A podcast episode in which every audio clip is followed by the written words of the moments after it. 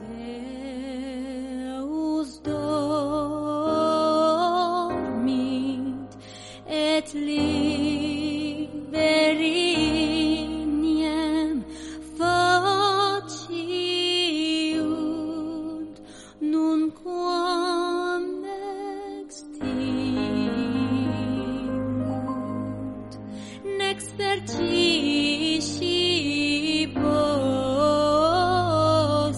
buenas a todos y bienvenidos a otro episodio de Those Who Play Podcast. En este caso eh, tenemos el episodio número 7 de la segunda temporada. Es un episodio muy especial para nosotros porque por fin hemos podido echarle guante a, a las primeras impresiones y a la demo de Final Fantasy VII Remake, un juego pues, muy esperado por todos los, los integrantes, los integrantes de este podcast. Por lo tanto, pues bien- bienvenidos todos los queridos, nuestros queridos negromantes, gente de bien y demás personas. Y vamos a pasar directamente a presentar a los integrantes de este podcast, ya que tenemos poco tiempo porque está cargadito de novedades y madre mía la que se nos espera en estos meses venideros con toda la cascada de lanzamientos que vamos a tener. Bueno, sin más dilación, pues voy presentando. Tenemos por aquí con nosotros a Miguel. ¿Qué tal, Miguel? ¿Cómo estamos? Hola, buenas. ¿Qué tal? Le has dado fuerte a la demo del Final Fantasy VII, ¿no? Me he enterado por ahí. El mismo día que salió, pues el mismo día se pasó. No hay mucho más. pues ya está. Aparte de eso, ¿has tenido alguna otra vida esta semana? Eh, si te refieres a videojueguil, pues poca cosilla. Estoy aquí esperando un poco a que comience la avalancha de este año, que para mí oficialmente eh, comienza el día 10 con el nuevo Ori y desde ahí será prácticamente un no parar. Y ya lo iremos diciendo. Qué buena pinta tiene, tiene el nuevo Ori, la verdad que tampoco muchísimas ganas también de, de probarlo. Bueno, pues también tenemos aquí con nosotros a Dani. ¿Qué tal, Dani? ¿Cómo estamos? Pues nada, aquí estamos. Muy buenas. Hola, ¿qué tal, Dani? Bueno, eh, me imagino que te estarás reservando para cuando salgas de Stranding en PC, pero hasta entonces le has estado jugando algo o, o estás reservando Bueno. todas tus fuerzas para ese gran título. Me llama, me llama seguir financiando a Kojima, la verdad, pero creo que esperaremos un poquito. Aunque ese modo foto que, ese modo foto que trae me está llamando, se ha dicho. Bueno, pues por mi parte, como siempre sabéis que yo soy Rafa. Eh, me he conseguido ya terminar el, el Pillars of Eternity esta semana. La semana que viene, si Dios quiere, os daré mi, mi y si no quiere también, os daré mis impresiones, bueno, dentro de dos semanillas. Y también estoy a punto de acabarme, que lo siento, sé que no me lo había acabado, lo admito, eh, el de Stranding. Ya me falta muy poquito y, espero también para las próximas dos semanas tenerlo listo. Bueno, pues sin más dilación, vamos ya a pasar a, la- nuestra sección, nuestra querida sección de noticias. En este caso, la primera de ellas es que se ha revelado mucha, mucha información nueva sobre Xbox Series X. Eh, sin entrar mucho en detalles, que luego después dejaremos a nuestro experto ingeniero informático Miguel para que nos, para que nos diga un poco la- los detalles en profundidad de, esta nueva consola, pero eh, va a tener 12 teraflops de potencia, lo cual al parecer pues, es bastante en un, en un nuevo procesador AMD Zen 2. Eh, va a tener un Variable Rate Shading, ¿vale? Eh, pronunciación de inglés, como siempre, Sea lo que sea eso. sea lo que sea, luego lo explicará Miguel. Un Hardware Accelerated DirectX Ray Tracing, pues Ray Tracing ya sabemos todos más o menos lo que es, lo de que los rayos de luz reboten por ahí como locos, etcétera. Va a tener una cosa muy, muy esperada y que los que tengáis una Switch eh, lo sabréis, que es muy, muy útil, que es que puedes hacer un, un guardado rápido de los juegos y, más que un guardado rápido, que puedes volver a los juegos rápidamente, un Quick Resume. Y por supuesto, la característica quizá de este, de este nuevo elemento de decoración llamado Xbox o también consola, que es muy bonita, ¿eh? Lo he dicho de broma, es muy bonita, eh, que es el, Smart Delivery. Que es, por ejemplo, que si te compras una versión de un juego en, en Xbox, la, la que tenemos ahora, y posteriormente la actualiza, te actualiza a Xbox Series X, eh, se te va a actualizar el juego automáticamente. Algo que de verdad chapó por Microsoft. eh, creo que ha, ha iniciado el camino para que se hagan en muchas nuevas compañías. La verdad que muy bien por Microsoft y parece que es, un gran paso en la dirección adecuada a todo esto, ¿no? Miguel, ¿qué nos puedes contar? Yo creo que sí, que Microsoft ha decidido abrir la veda de la nueva generación. Es- Está ahí un poco, está claro que las dos compañías están tanteándose mucho y teniendo mucho cuidado con lo que dicen, intentar no hablar de más antes de que la otra saque su lo, que tenga que decir, en fin, por ejemplo, cos- cosas como el precio, yo creo que eso va a ser, mm, vamos, guardado con un recelo hasta un mes y medio o dos meses antes, segurísimo. Y bueno, eh, decir, por ejemplo, que cosas como el Smart Delivery son las cosas que se esperaban de Microsoft después de, de esta última generación, en la que digamos que su lado software empezó dejando muchísimo, muchísimo que desear con ese Always Online, etcétera, etcétera. Y está claro que significa que intentan redimirse como, como sea. También apuntar por ot- otra cosa del Smart Delivery y es que no va a estar eh, por defecto en todos los juegos. Los first party todos lo tendrán, pero el resto será el desarrollador o el publisher el que decida si lo activa o no. Eso ya entiendo que cada uno tendrá que valorarlo. Pero, por ejemplo, Cyberpunk lo tendrá, ya lo ha dicho CD Projekt Red, lo cual me parece algo top, la verdad. Y hablando así un poco de, la con- de lo que han dicho sobre la consola, eh, efectivamente estamos en una consola de 12 teraflops, que para que nos entendamos es dos veces más que la Xbox más potente actual, lo cual me parece una barbaridad, porque hace cuánto, tres años que, que salió la X, la Scorpio, como a mí me gusta decirle. Y no sé, Dani puede decirnos qué tal se ve en esa a día de hoy. Mm, a ver, a, mí no me, no me lo imagino. Es decir, sinceramente, a ver, es verdad que a, lo mejor alguien que tenga dos 2080 puesta junta en el ordenador, pues está acostumbrado a estas cosas. Yo estoy con la equipo One X, precisamente estoy jugando al, al Final Fantasy XV, que tiene unos gráficos muy espectaculares y de verdad que hay veces que me quedo parado mirando. Y de, "Dios, qué bonito esto. Entonces, la capacidad de duplicar los teraflops me parece, no sé, es que no, es que no me lo imagino, sinceramente, no sé, no sé a dónde va a llegar, no sé a dónde va a llegar eso. Así que, Bueno.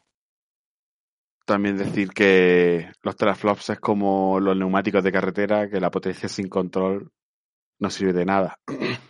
Entonces, sí, bueno, pero el control llegará, siempre llega. Sí, Seguro, al seguro, final, pero vamos. menos, media generación al menos, veremos cosas que no nos las vamos a creer. Véase, seguro. bueno, y al principio, véase el tráiler que han sacado del Hellblade 2, que está hecho con el, Sí, o el Halo Infinite, que nos vimos un poco en el E3 que ponía render in-game. exactamente. Y madre mía, que lo que se veía. Parece Era. CGI, tío. Mm, luego, algunas cosillas más que han desvelado, como el Variable Rate Shading, VRS. Eh, digámoslo en sí, es una, ten- una patente de Microsoft para que ciertas cosas en un escenario tengan mucho más detalle que el resto. Eso hasta ahora se intentaba hacer, se podía hacer, de hecho, bastante exitosamente, pero no a nivel de shaders, que para que lo entendamos, un shader es el efecto que le pone encima un píxel. Es un poco complicado de explicar, pero los shaders tenían que estar al mismo nivel para cualquier, para cualquier píxel dado que se muestre en pantalla. Y, con esto se consigue que cada píxel tenga su propio nivel de shading específico. Y aunque esto parece un poco de jerga chunga, lo que va a conseguir es que cuando haya una explosión prácticamente aquello, tu casa esté explotando seguramente. Sin que eso vea reducida la calidad en general, ni el frame rate, ni nada, porque entiendo que dirán, bueno, pues ahora queremos centrarnos en este tanque que aparece, este tanque le damos casi todo el rate shading de la escena y al resto le damos más poquillo, porque la tierra no hace falta, cosas así. Luego tenemos ray tracing, que es algo que en PC lleva coleando un par de años. ray tracing es una manera nueva de, sobre todo, simular luces y reflejos. Se supone que la, eh, la emula de una manera mucho más realista y quedan súper bien. El, si no sabéis de lo que hablo, buscar en Google el, juego de Control, el juego de Remedy, creo que lo hizo. eh, que le metieron hace poco ray tracing en PC y echarle un vistazo a cómo se ve, porque madre del amor hermoso. Era algo que hasta ahora solo estaba para las gráficas de último nivel, digámoslo así. Y ahora viene para la plebe, parece. Y poco más que decir, porque, en fin, ya tenemos un SSD, que ya lo sabíamos. Habrá que ver eh, de cuánto es el SSD, porque yo creo que va a ser de 500 gigas porque no se van a no se va a venir a un tera de SSD. O sea, que se iría el precio casi seguro. Estoy prácticamente... Yo estoy convencido, van a ser 500. De hecho, salió por ahí una patente como de... mm, joder, como las tarjetas de memoria de la Play, pero de SSD. Yo creo que acabaremos comprándonos SSD. Ah, sí. Sí, es verdad. Decían que mm, eh, para recortar gastos eh, habían generado su propio mm, tipo de SSD o algo así, no me acuerdo. Sí, era rumor, pero vaya, pinta eso. Sí, porque 500 gigas en la generación nueva se va a quedar ridículo. Entonces, yo creo que al final dirás, tío, me compro mi tarjetita SSD y me meto juego ahí, yo creo. De, de hecho, parecía que había como una, un- una ranura para ponerle un, un SSD nuevo, ¿no? O sea, otro más, ¿no? Lo Se que habló- es. Sí, se habló de que había ahí un. De que, de que en la foto que salía había algo que no se sabía. Eh, que no se sabía para qué valía. Vaya. Eh, exacta- lo que lo que yo me recuerdo era que había un puerto a la espalda de la, de la consola que la gente decía que podía ser un enganche para discos externos. Eso. Que a ese me refería. A eso. Entonces, veremos a ver. Y Bueno, yo, una actualización a lo que ha dicho antes Rafa es que el Quick Resume ya lo tiene la Xbox. Lo que va a tener esta es Quick Resume para, para varios juegos. Decir, tú ahora mismo, el último juego al que has jugado en Xbox, eh, empiezas jugándolo sin cargar, por donde estabas exactamente. Y, y lo que quieren hacer ahora es hacerlo para varios juegos. Si tú has jugado a 3-4 juegos, pues que esos 3-4 juegos se inicien directamente en el punto en el que lo habías dejado sin carga. Joder, ¿eh? Es que Mm. esto es el futuro, ¿eh? Eso, Yo- eso es hiper práctico, sobre todo para la gente que tenemos poco tiempo. Poder Mm. llegar y jugar en la Switch, yo, por ejemplo, es una característica que me encanta, que es que los tiempos de carga son prácticamente nulos. Y es que entonces realmente te pones a jugar inmediatamente. Entonces, para mí una, una característica muy, muy potente, la verdad. Y por último, decir que va a soportar hasta 120 frames por segundo. Lo cual me parece algo tremebundo. Y que por otro lado ha levantado suspicacia Exacto, entre exacto. gente. Que yo no lo veo. Porque, bien, digamos así que la gente lo que está diciendo es, bueno, y si yo no tengo una tele que soporta 120 fotogramas por segundo y estoy jugando a Call of Duty y hay, hay un no-lifer que sí, me va a matar siempre y no sé qué, porque es una ventaja, bla, bla, bla. No es una ventaja.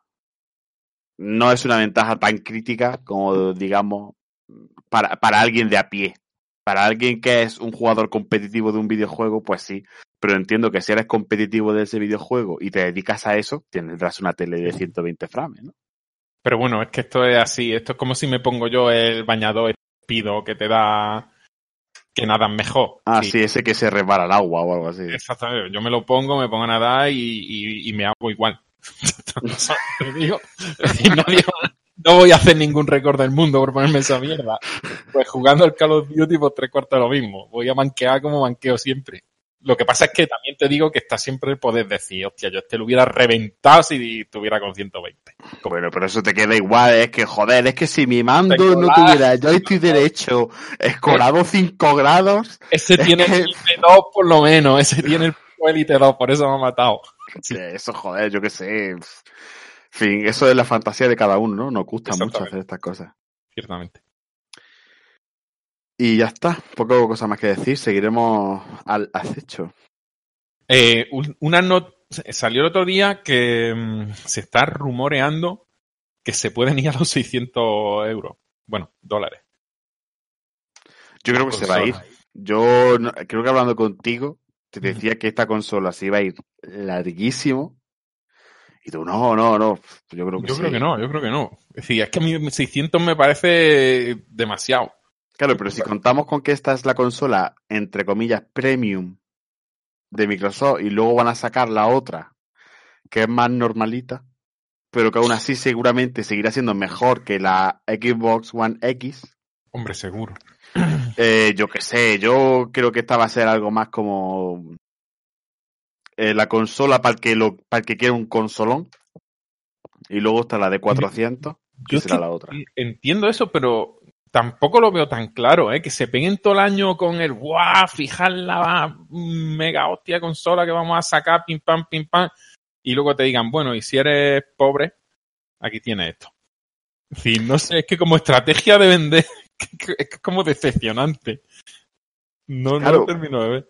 Pero yo, yo eso lo veo porque la estrategia ahí es mm, intentar despistar un poco y jugar a seguramente la consola de Sony esté entre las dos de Microsoft. Quizás sea ligeramente. Yo esto es mi suposición mística aquí, ¿vale? Eh, la consola de Sony va a ser ligeramente superior a la mala, entre comillas, porque va a seguir siendo una mala bestia de Microsoft. Y ahí Microsoft va- es donde va a estar, mm, digamos, entre medias. Es como, bueno, si quieres una, si estás más tiesillo, pero querías- quieres seguir teniendo Next Gen, pues déjate los 400 euros aquí. Y si estás menos tieso, pues déjate los 600 aquí. Mientras que Sony será, no, déjate los 450 en una. Sí, sí, Pero ¿qué pasa? Que a lo mejor te renta echar 100 euros más y tener un pepinazo total, ¿sabes? Eso ya, ya lo veremos, supongo, ya lo veremos. Espero que dentro de poco, ¿eh? Porque, joder. Está la cosa tensa, ¿eh?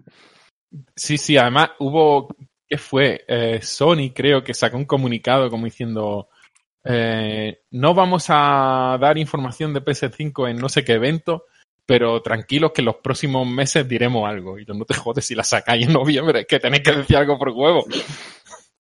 Yo sinceramente creo que en este caso eh, Xbox le está comiendo bastante la tostada a Sony, ¿eh? Y yo creo que no. Joder, pero tío, el, el afán de como de buena, o sea, las cosas como de buen hacer claramente está quedando como una compañía buena, ¿no? Frente a la otra. Ya, pero si luego te saca en junio, julio, Sony, todo lo mismo, pero de un paquetazo, Exacto. al final va a decir, hostia, No, no puedes decir que Sony está siendo mala, simplemente que Microsoft está intentando mantener la iniciativa. Exactamente. Microsoft está haciendo que hablemos de Xbox durante todo el año, con un goteo constante. Y Sony yo creo que quiere dar un pepinazo, en plan, aquí estamos. Y sacarlo todos juntos. Bueno, Sí, ver, también creo que le sale, porque también parece que va a ser el tema de la potencia y todo eso, que está quedando bastante, como no están diciendo nada a lo otro, se supone que va a ser, como habéis dicho, menos potente. En fin, a ver cómo, cómo queda todo, ¿no? Es que mm, para conseguir 12 teraflops en un PC, no sé, creo que era, mm, ¿cómo se llama esto? Game Foundry hizo un cálculo y te ibas más allá de los 1500 euros. Sí, sí, es que es increíble. Yo no o sé sea, y que eso te lo den por 400 me parece algo surrealista. No, no. Que hay que tener los pies un poco en el suelo con esas cosas, yo creo. Yo pienso que van a ser 500, pero, pero es verdad que cuando ves las cosas que tienes, que dices que no sé cómo pueden hacerlo, en verdad. Habrá que ver, habrá que ver. Pues muy bien.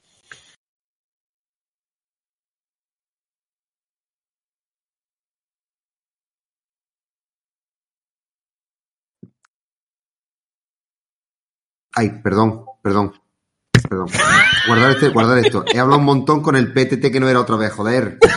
Tananana, Joder. Bueno, no pasa nada, Dani, córtalo de aquí. Venga, sigo rápido, ¿eh? Venga, callaros un segundo para que se vea la marca de Dani. Es verdad, esperad 10 segundos callados, por fin, que lo vea rápido.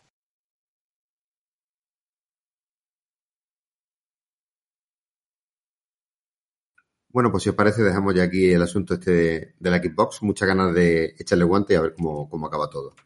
Vamos a pasar, si queréis, a nuestra siguiente noticia, que es el, el gameplay tan esperado y tan, tan chulo que han sacado del Baldur's Gate 3. Bueno, para quien no lo sepa, el Baldur's Gate es un, el nuevo juego de la franquicia de Baldur's Gate, que es un JRPG pues, de corte clásico de Dungeons and Dragons, al cual, pues, por ejemplo, yo he sido bastante aficionado, ¿no?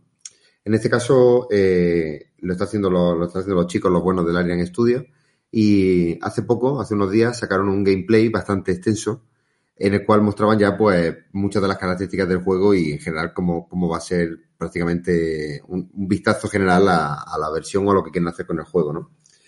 Bueno, el gameplay tuvo una acogida genial entre, entre prácticamente todo el mundo. Y bueno, para que no lo sepáis, pues el, el Baldur's Gate 3 en un principio estaba ahí un poco en barbecho el desarrollo porque Baldur's Gate 2 es un juego ya bastante antiguo y aunque tenía mucha legión de seguidores y entre los cuales, pues como he dicho, me incluyo, ya hacía bastante tiempo que se había creado y los JRPG tampoco es que estén de, eh, de mucha bonanza últimamente, ¿no? Eh, bueno, vamos a pasar a comentar un poquillo cómo ha sido o lo que me ha parecido a mí el, el gameplay que, que podemos esperar de este nuevo RPG, ¿no? Pues bueno, eh, en primer lugar, lo primero que te impacta cuando uno ve la, la, la demo esta jugable, la, lo que bueno, realmente la jugada no es una demo propiamente dicha, es lo cuidado y que está todo y, y el buen hacer del área, ¿no? Eso es lo primero que, que te entra por la vista y se nota que son auténticos eh, fans de Baldur's Gate, ¿no? Y de, y de Dungeons and Dragons en general.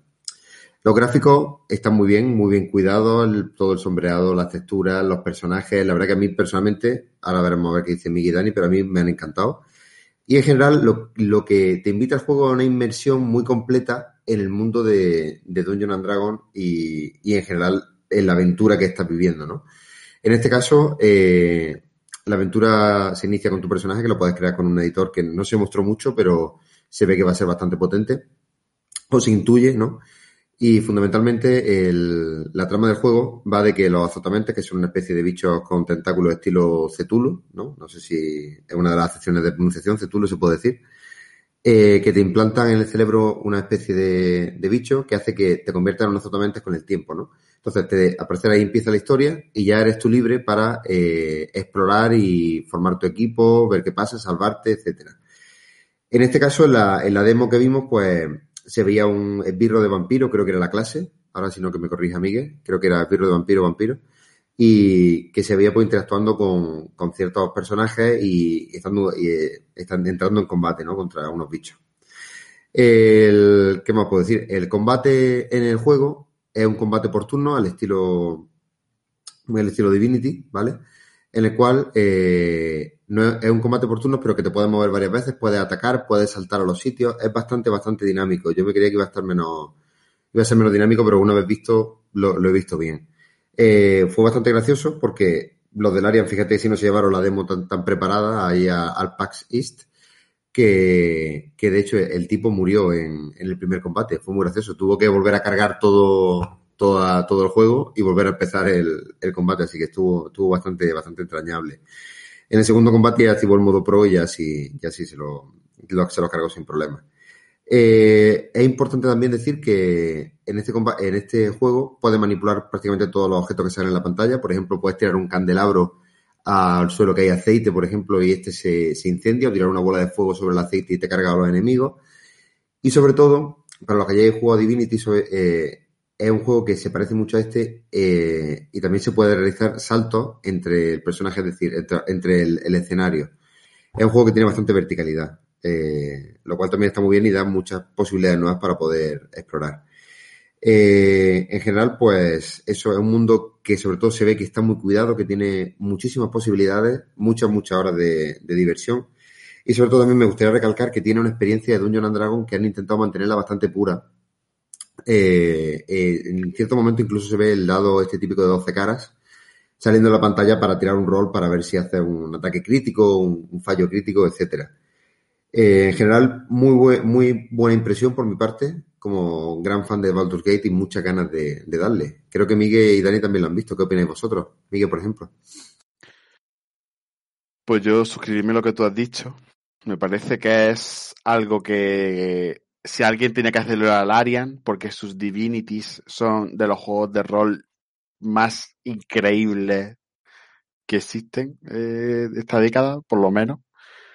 Eh, mm, en la demo, como ha dicho Rafa, exactamente se ve a un vampiro ¿vale? Y la cantidad de dinero que, ante- que ha tenido que tener Larian para hacer este juego no es normal. Porque, por ejemplo, cuando sale a la luz el vampiro, lo primero que dice, ¿cómo es que no me estoy muriendo? No sé qué. Porque claro, un vampiro en Dungeons and Dragons tiene un montón de penalizaciones. Entre ellas también está la de no puede tocar el agua. Bueno, el agua me refiero a mar y lagos, etcétera, ¿no? No puede El agua, el agua corriente, sí. Exacto. Y, se acerca en un momento de la demo a una especie de muelle que hay y el, y el personaje dice, mejor no tentar más a la suerte hoy, porque claro, ya de por sí está a la luz. Entonces, es como que se debate internamente, ¿no? Entre si mm, tirarse o no. Pero luego también eh, el apartado más rolero del juego, que son las conversaciones. Eh, las conversaciones son estándar del Arian, pero con un toque extra, en el sentido de que cada- nosotros somos los que respondemos y elegimos nuestra respuesta eh, eh, con respecto a dos o tres o cuatro, he visto alguna vez, eh, opciones que nos da el juego, pero nunca nos dice exactamente lo que va a decir el personaje, sino que nos lo que lo que aparece ahí es la emoción que quieres decir. En el caso, por ejemplo, del vampiro, muchas de las conversaciones eran relacionadas con si sorberle la sangre con el, con el que estaba mirando, porque tenía hambre. no tiene más. Entonces era como, "Pu- puede ser muy bueno y callarme que soy un vampiro y ser amiguitos, o tirarme al cuello de la moza con la que estoy hablando e intentar sorberle la sangre.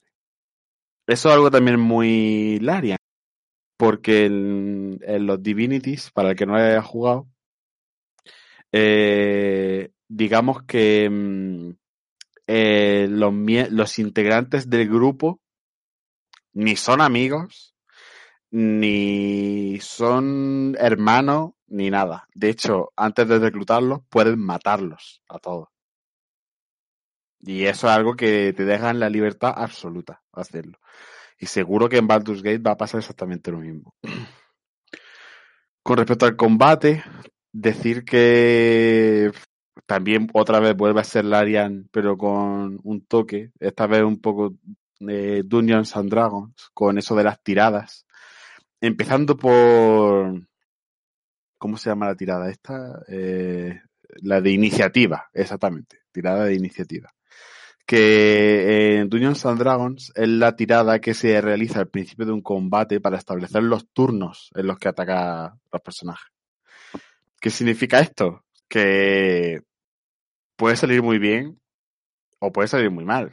De hecho, en la demo l- saca una iniciativa crítica negativa y por eso le va todo el rato tan mal desde el principio. De hecho, luego tiene algunos fallos críticos y todo. Eh, falla con un 90% de posibilidades de pegar y ese tipo de cosas. Es algo muy Dungeons and Dragons y muy largo también. Y acaba muriendo, como ha dicho Rafa. Luego se pone el God Mode y no pasa nada. Pero eso me da que pensar un poco porque parece que va a ser un juego quizá mm, demasiado difícil. Eh, yo veo bien que el juego salga como para mm, para los fans de la saga, pero no debería dejar atrás lo que ha conseguido Divinity Original Sin, que es traer a muchísima gente que jamás ha jugado un juego de rol a jugar juegos de rol como tal. Otra cosa que no me está gustando es que el Arian planea hacer sacar el juego eh, por fascículos. ¿Qué significa esto? El juego eh, saldrá en Early Access en verano, se estima. Eh, en, este, en ese momento solo se podrá jugar el primer acto completo. El primer acto, si los actos van como iban en los Divinities, es un 15% del juego. O así. Entonces, entiendo que a lo mejor se están quedando un poco sin dinero y tal. Y quieren empezar a rentabilizar un poco el juego. Hay que decir también que el Arian cumplió todo lo prometido con el Divinity y aunque salió igual, acabó siendo un juego de 150 horas fáciles. Y no hubo escatimaciones ni nada de nada. Los Baldur's Gate, la verdad que siempre se han caracterizado por esos juegos bastante difíciles, ¿eh? Y es lo que, lo que acaba de decir Miguel, es que te puede salir una tirada mala de iniciativa o un par de fallos críticos y por muy equipado que vaya el personaje, es que te vas al hoyo en cualquier combate, ¿eh? Claro, pero es que además no es difícil, es cruel. Sí, Eh, eh, eh, porque yo, si es difícil, significa que va a ser un reto para mí. Pero en ese caso no es que sea un reto, es que las, los dioses de los dados me han destrozado. Y da igual lo que pase, que estoy fatal. Entonces, no sé. Yo habrá que verlo, pero no me molesta mucho, ¿eh? Porque los juegos estos siempre han sido igual. De hecho, el, Divinity, los, los comienzos eran muy duros, ¿eh? Y de vez en cuando había unos combates que subían el nivel de dificultad mucho, mucho, mucho. Y, era, y eran muy complicados. Y de eso va el juego también, ¿no? De que mm, el juego no te lleva sobre raíles. Tú, si quieres, puedes pegarte con quien quieras. Y ahí hay gente que te podía hacer, te podía destrozar en un segundo, pero a lo mejor el tío estaba, tenía en el inventario una magia que tú querías. Y yo le decía a la gente con la que jugué al Divinity, oye, pf, vamos a intentar cascarnos al tío este, porque quiero esa magia. Pf, Te entrabas en combate con el tío y morías. pero bueno, ¿no? Lo había intentado, ¿no? Yo sé, eso va. Muchas ganas en general por ver cómo va. No creo que me meta en el Early Access, pero seguro que me lo compro luego. Sí, la verdad que yo también dudo que le entre en el Early Access, pero por supuesto que será uno de los juegos que, que esperaremos con ansia y nos pasaremos. Va a ser un time sync de horas muy gordo, sobre todo si te lo quieres pasar con, bueno, pasártelo completista creo que prácticamente imposible. O muy complicado sin tener muchísimas horas, pero a ver, a ver cómo va. ¿Quieres comentar algo, Dani? ¿Tú le tienes ganas al juego o qué? Mm, Bueno, yo es que este tipo de juegos no son mi juego. Entonces, por eso he estado bastante callado y tengo poco que decir, más allá de cosas insustanciales como que eh, la cinemática de presentación me parece impresionante, como poca he visto. Es decir, sin ser un mundo que a mí me apasione, es que la llegada de los azotamentes con luego los dragones intentando destruir la nave es que es una cosa de decir. Sí, sin ser yo de estos juegos me han dado ganas de ir para adentro. Venga, vamos a comprarlo y que sea lo que Dios quiera. Aunque es que estos juegos, a mí me pasa que es que la historia me gusta, pero la historia en estos juegos, el ritmo en el que la vas haciendo se me hace demasiado lento. Entonces, bueno, es como que se me acaban haciendo muy pesados y, y para cada cosa sustancial en la historia pasa demasiado tiempo con respecto a la anterior y no lo sé. Eh, como detalle tonto, me estuve viendo a, mm, al tío este que lo presentó y, y el hombre estaba de los nervios. Tienen que buscarse a un presentador que no hacía ni los clips donde tenía que hacerlo. Yo había, había un momento en el que estaba nervioso de verlo, en plan de, Sí, por favor, no acierta ni donde quiere hacer clic, ¿sabes? Ya no es... Pues, pobre. pues, oye, discrepo completamente con vosotros por una vez, porque realmente me pareció realmente entrañable que uno de los lead designers del juego fuera el que hiciera la demostración y que encima todo fallara. Quiero decir, me dio un aspecto a pues como era la industria del videojuego antes, la verdad, Mm, más, a más mí de no andar me- por casa. Me gustó mucho, no me mucho a mí molesta que falle. A mí me da igual que lo maten. Es la lentitud con la que lo hacía todo, por los, pero que se notaba que era por los nervios. Es decir, que tú tienes que hacer clic en un icono y haces cinco clics antes de conseguir darle al icono, que es como... Yo estaba así como un poco, no sé, un poco top, tío, pero Pues- estaba pasando mal por él. Y Yo, yo lo vi como más que alguien de marketing le dijo, como vas a estar en un vídeo que luego se va a ver durante años, intenta hacerlo todo muy despacio.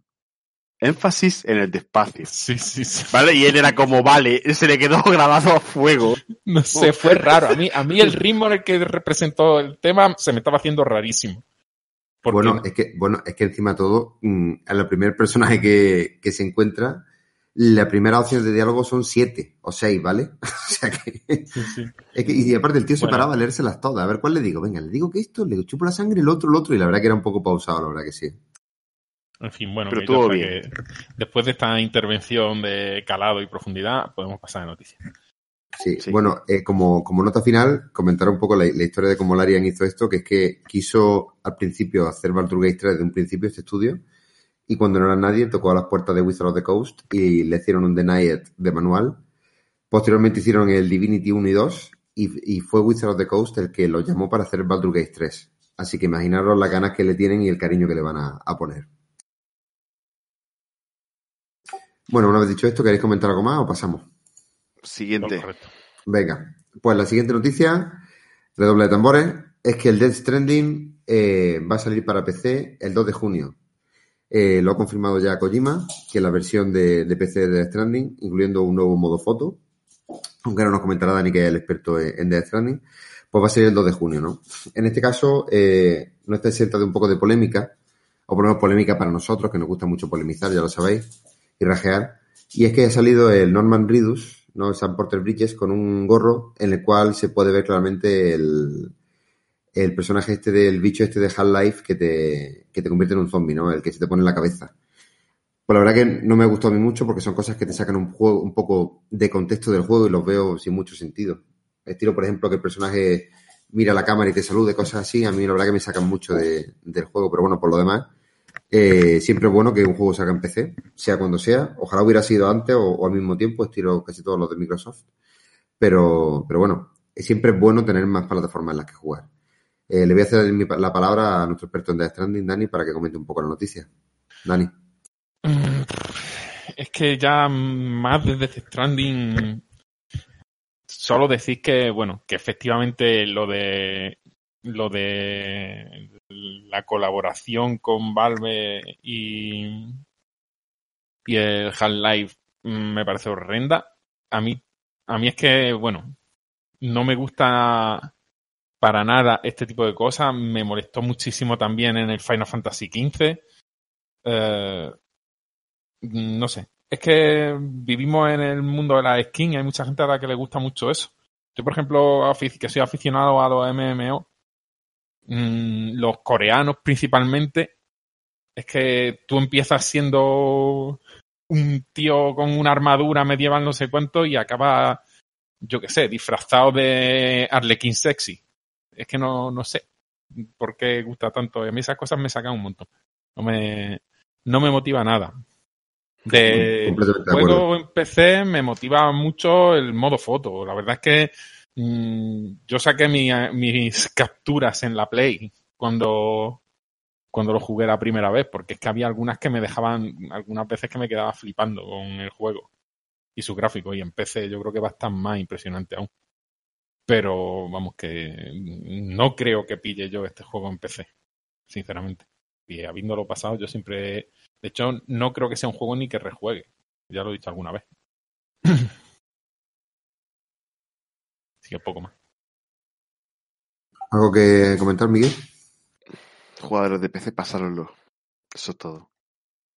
Muy bien, pues tampoco tiene mucha chicha más la, la noticia, así que vamos a pasar a la siguiente. Esta sí nos ha gustado mucho a todos, ¿vale? Y es que eh, Valve ha mostrado un, un gameplay, ¿vale? De unos dos minutos y medio aproximadamente, de su nuevo juego Half-Life Alyx, ¿vale? En este caso ya se ve mucho del juego, es un, un gameplay, ya podemos decirlo, ya en una escena de juego real, o creemos que es real, vamos. Y ya se ve bastante cómo va a ser el juego. La verdad que Pintaca tiene, ¿vale? ¿Que te va a costar una pasta jugarlo? Sí, es verdad. Eh, no sé si justificará comprarte la gafas de realidad virtual de Valve únicamente jugar este juego, pero tiene muy, muy buena pinta. Eh, se han podido ver algunas mecánicas del juego en el vídeo, como por ejemplo, pues, eh, bueno, el vídeo va en una, en una típica pantalla de, de Half-Life, escondiéndote y matando a, a bichos y a soldados, ¿vale? Y se han visto claramente las mecánicas y cómo la- el tipo que está jugando maneja ya los, los dos guantes de, de Valve. El, con la mano izquierda puedes o bien tirar granadas, que hemos visto, o bien moverte a la siguiente cobertura, cosa que aparte está muy bien implementada por lo que yo he podido ver. Y con la segunda, pues coges, tienes una pistola que va disparando a los, a los malos, ¿no? En este caso me ha parecido bastante inmersiva la experiencia y a mí en general me ha gustado mucho. Es lo que hablamos. No sé si merece, merecerá la pena gastarse toda la inversión únicamente para jugar precisamente a este juego o a otros que salgan, pero desde luego, si tenéis el dinero y, o si alguna vez tenemos el dinero, es un, puede ser worth comprarlo para, para probarlo, ¿no? La verdad que es muy buena pinta y yo que he jugado bastantes juegos de realidad virtual, porque tenía unos cascos, un, un, un visor, la verdad que tiene una inmersión que hasta ahora pocas veces yo he visto, sobre todo porque te mueves muy rápidamente con la mano izquierda, cosa que en muchos juegos de tiros pues es más complicado hacer en, un- en una realidad virtual, ¿no? ¿Qué opináis vosotros, ya que lo habéis visto? Tiene toda la pinta y está clarísimo de que mm, Valve se ha dejado mucho dinero haciendo este juego. Y está muy depurado. Yo me creo que este juego puede estar desde que se anunció el primer visor de realidad virtual allá hace cuatro años o así, mm, en producción. Y yo creo, yo creo que lleva eso. Porque es que se nota. Es lo que Rafa dice, el cómo te mueves, sobre todo. Eh, cómo está eh, estructurado el movimiento, la recarga, la granada. Eh, también hay que decir que, igual que decíamos del Baldur's Gate, que nos gustaba mucho, que claramente el gameplay estaba sin fingir, o sea, sin scriptear. Aquí está claro que que lo está jugando lleva jugando un montón, porque también hay que decir que el movimiento que tiene te tiene que causar un mareo extremo, pero muy, muy, muy fuerte. Porque no sé si, bueno, para los que hayáis jugado alguna vez a realidad virtual, lo sabréis ya, pero para los que no decir que al cerebro no le sienta muy bien que lo que está apareciendo delante de tus ojos se esté moviendo o finja ser tú moviéndose, pero tu cuerpo realmente esté parado. Y te da un mareo que te deja en el sitio. Eh, eso hay que verlo y tiene que jugarlo gente para ver qué tal va. Pero aparte de eso, me gustó mucho. Mm, Lo vi como muy basicote, ¿no? En el sentido de que era... Avanzo una arena, hay bichos, me cubro, pero disparo. Eh, hay un mini puzzle con un zombie. Venga, siguiente. Es decir, me... Lo chulo de Half-Life era que cada... Cada nueva fase era nueva completamente. Y espero ver en es- lo mismo en este, la verdad. Pero yo, y yo creo que no va a decepcionar. Habrá que esperar y ya está. Yo, la verdad es que en cuanto tenga un poco de dinero ahorrado, me compraré una gafa de realidad virtual, porque también decir que no tienen por qué ser las últimas estas de 1000 euros de Valve. Vale con cualquier gafa Mixed Reality de Microsoft, que cuestan unos 200 euros. Sigue siendo un buen dinero, pero ya no son 3000 euros, ¿sabes? En fin, iremos viendo.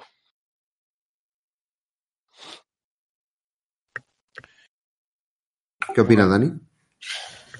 La verdad es que, como ya dije en su día, es un juego al que sigo poco por precisamente por eso, porque es realidad virtual y no me no me motiva. Sinceramente no me motiva mucho. Y y le empezaré a seguir la pista si deciden pasarlo a si deciden pasarlo a no realidad virtual. Cosa que viendo el que viendo el gameplay que se ha visto no me parecería nada raro. Si no creo que sea.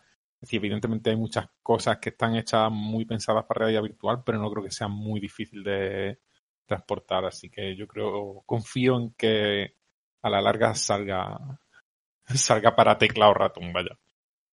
En plan tradicional. Y bueno, poco más. Se ve juegazo. Sí, se ve súper bien. No, no lo vamos a negar. Habrá que ver, habrá que ver. A ver si se animan y sale el Half-Life 3, ¿no? Con las ventas de este. Quién sabe, ¿no? Bueno, pues pasando a nuestra siguiente noticia. En este caso hablamos de los buenos de Riot Games y su nuevo juego que ya no se llama Project A, sino que se llama, se llama Valorant. Y no estamos hablando de otro, sino de el juego, el Tactical Shooter, ¿no? De, de los creadores de League of Legends, Riot, que en este caso pues tiene muy buena pinta, eh, muy parecido al Counter-Strike, aunque metiéndole mecánicas de, los Hero Shooters, ¿no? Pero tiene un, un look y un, se ve, se siente, mejor dicho, bastante parecido a lo que, a lo que eso fue Counter-Strike, ¿no?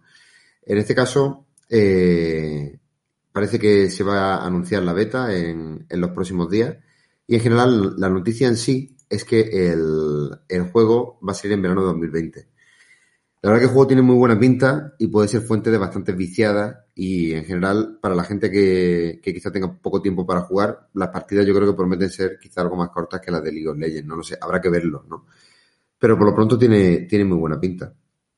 ¿Qué, ¿Qué opináis vosotros? ¿Le habéis echado un vistacillo? Mm, Bueno, pues. A ver. Lo de que las partidas van a ser cortas no lo tengo claro. Supongo que acabarán siendo cortas, pero. porque meterán más modos de juego. Pero cuando estuve leyendo al respecto, dicen que van a ser 24 rondas. Es decir, 12 de ataque y 12 de defensa, ¿vale? Prácticamente igual que el Counter-Strike, porque Exactamente. Counter-Strike son 15 y 15. Y la versión Entonces- simplificada del counter de, de competitivo son 6-6.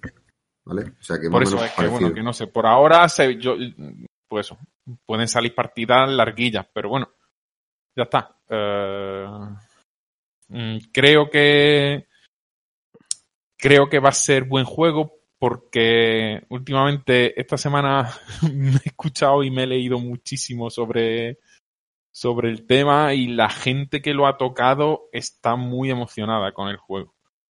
Es decir, mm, incluso jugadores antiguos de CSGO y tal están diciendo que es muy, muy divertido y que les está gustando mucho. Entonces, bueno, hay cierta esperanza. Bueno, por decir también que es free to play, el modelo va a ser free to play.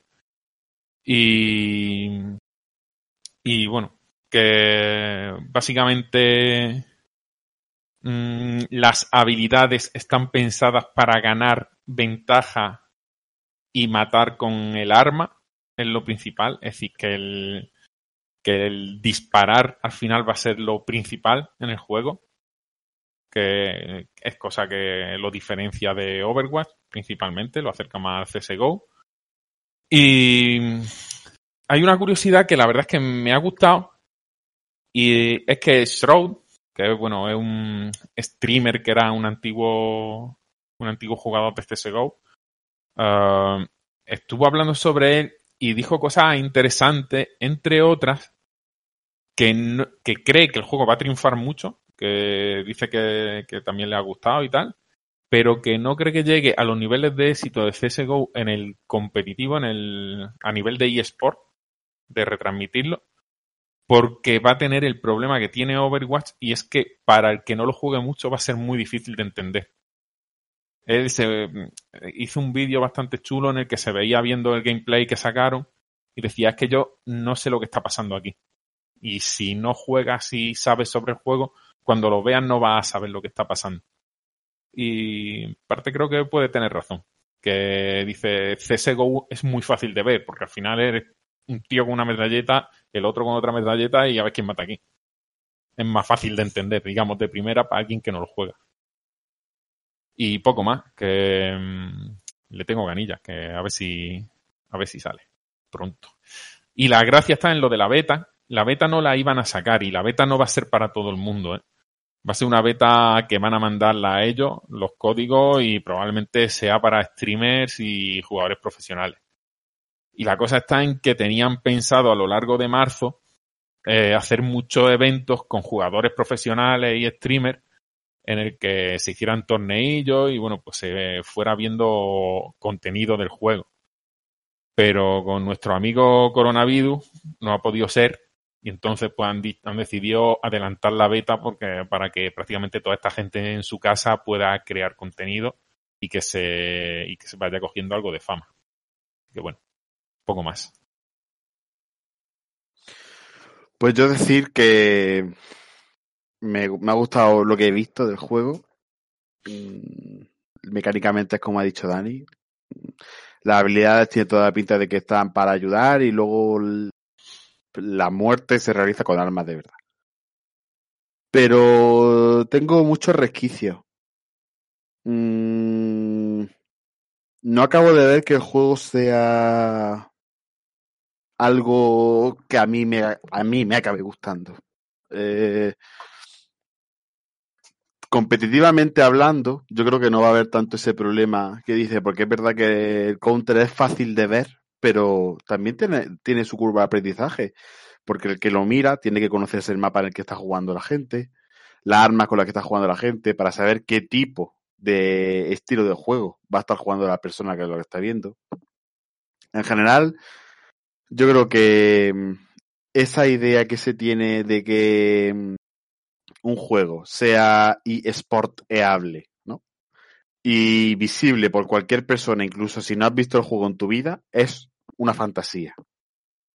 Una fantasía absoluta. Y no hay nada más que ver el LOL. El LOL es un juego mmm, que mecánicamente hablando es muy denso y es un triunfo. Y es por gente que ya lo ha visto antes. Mm, no creo que haya nadie que no haya jugado al LOL y tal, y en la primera partida que lo ve, diga, hostia, esto me gusta, porque no ves nada, no sabes nada, no sabes qué héroes están jugándose. Mm, yo qué sé, en qué calle están jugando, qué significa que estén jugando en el top, qué significa que sea un jungla, en fin, todo ese tipo de cosas.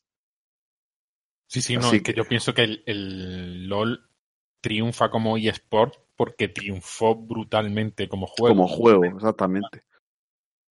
Lo bueno que tiene el, el, el LOL es que el juego, el, la base mecánica no cambia a lo largo de los años. Vete nuevo héroe y tal, pero en, el, en la calle de abajo siempre va a ir AD Carry Support. O prácticamente siempre. Entonces, eso va a estar ahí. ¿Será con personajes nuevos, seguramente? Sí, pero ya está.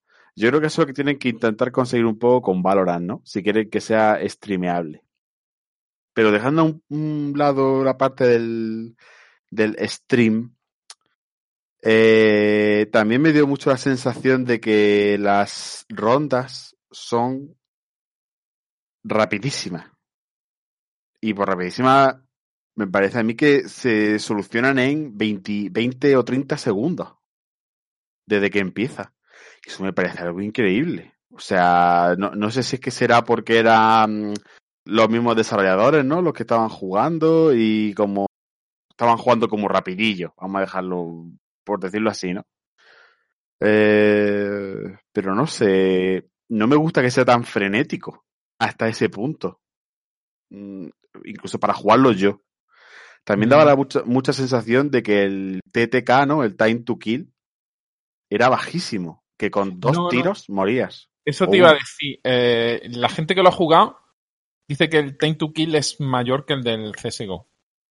Ah, eso- Menor que Overwatch, mayor que CSGO. Pero es verdad que en el juego no da esa A mí me llamó la atención esto que estás diciendo, porque yo lo veía y decía, hostia, es que es un tiro.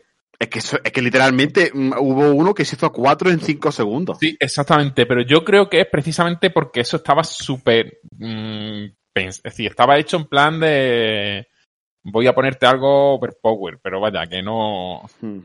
Que el tío sabía por dónde le iban a salir todos, porque que no se puede ser tan bueno. Es decir, que creo que... e- Ese vídeo es increíble, que hace ta ta ta ta ta ta ta ta, ta, venga, hasta luego. Exacto. Bueno, dicen que los vídeos que mostraron eran de partida interna y no pensados en un principio Para mostrarse, ¿no? para mostrar. Entiendo que muestren el más eh, eh, vistoso, ¿no? Que es ese, joder, está- un tío se hace cuatro en cinco segundos, está super over, qué chulo, yo quiero jugar ese juego, ¿no? No sé. Mm. No me causa, a mí esa sensación no me la causa, me causa más eso de... De miedo. Sí, Exacto, es como, Dios mío, voy a cruzar la esquina y no voy a saber qué pasa y... ¡Hala, me he quedado ahí! Eso según quien sea, ¿no? Yo, yo lo veo, digo, yo me imagino siendo uno de los cuatro, en vez de ser el que. Exacto, eh, exacto, exacto. sí. Y, y yo qué sé, luego mm, hay habilidades que me parecen, me parece que abusan mucho de la habilidad tipo pantalla de humo. Eh, vi como cuatro habilidades distintas que hacen pantalla de humo. Y, eh, mm, habrá que verlos luego, ¿no? Porque seguro que hay pantalla con humo y algo, ¿no? Yo sé, y cruzas y te cura, y cruzas y te hace daño si eres enemigo. Mm, o- y no puedes cruzar directamente, yo qué sé, cosas así. Pero también me da un poco la sensación de que le falta imaginación un poco a las habilidades. Entiendo que también no puedes hacerlas super a los, a los Overwatch, ¿no? Porque eso no, no es lo que quieren, como tú lo has dicho. Eh, quieren que la habilidad sea una ayuda a matar, pero que tú mates a tiros. ¿Y, ¿y qué puedes hacer? De habilidades de support que no sea una cura y perder visibilidad. Pues poca cosa más, ¿eh? Eh, el- luego está el hombre este que tiene wallhack, que me parece un wallhack en un CS, en, un, en un- un juego estilo Counter, es una barbaridad. Pero bueno, eh, creo que esto lo hablamos eh, tú y yo hace un tiempo y me convenciste de que habría que habrá que verlo. Y es verdad, habrá que verlo.